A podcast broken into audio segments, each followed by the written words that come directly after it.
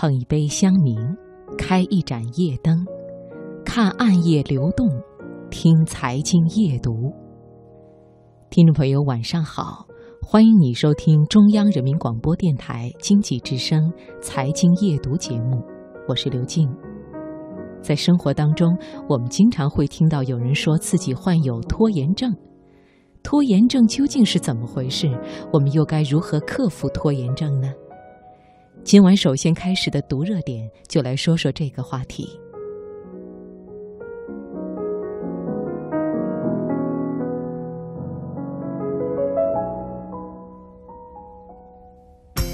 把握生活的脉搏，读出热点的精华，读热点。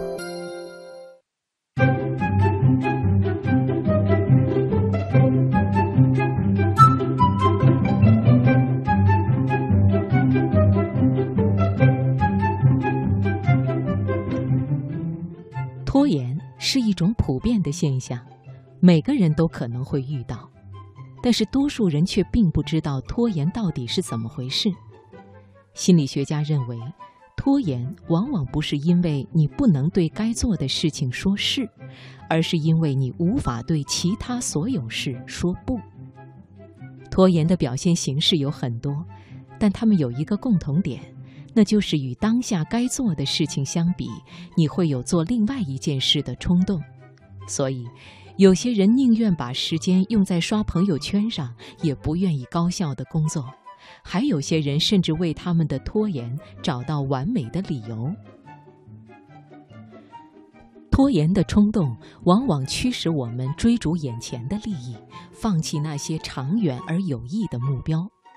而我们是否能专注于重要工作，屏蔽干扰，解决眼前紧迫的问题，则取决于你的大脑如何处理心血来潮的冲动。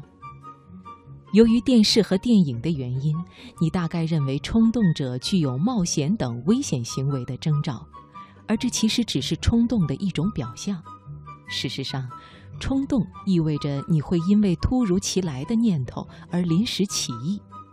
当情绪来袭时，你就会去做某件事，你的行为受制于当下最直接的渴望，而不顾这个行为所带来的不良后果。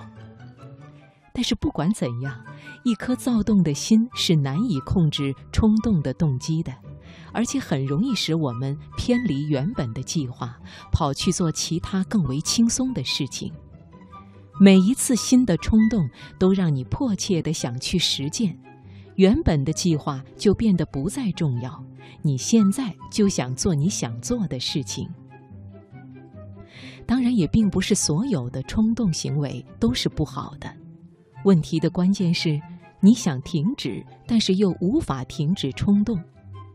我们来举个例子：你正坐在桌前写一份报告，突然手机收到微博提醒，所以你解锁并且读了起来，发现没什么意思。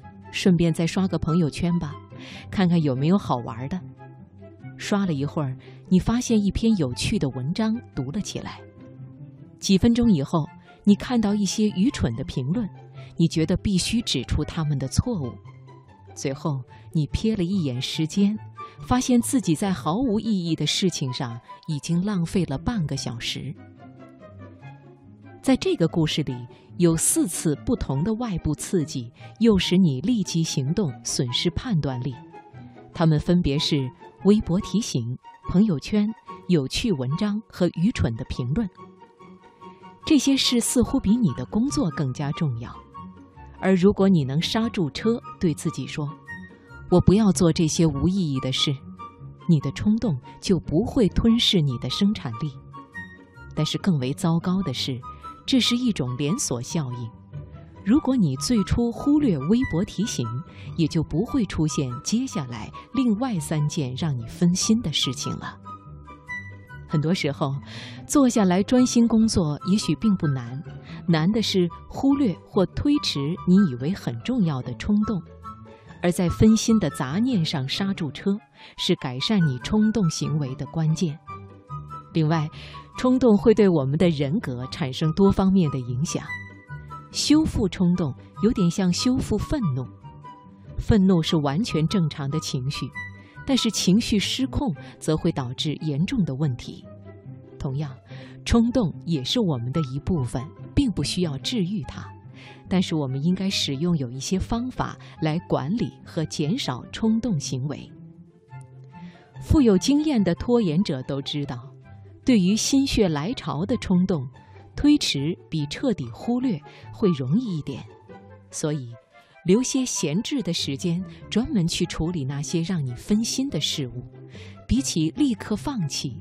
你的大脑感觉也许会好受一点。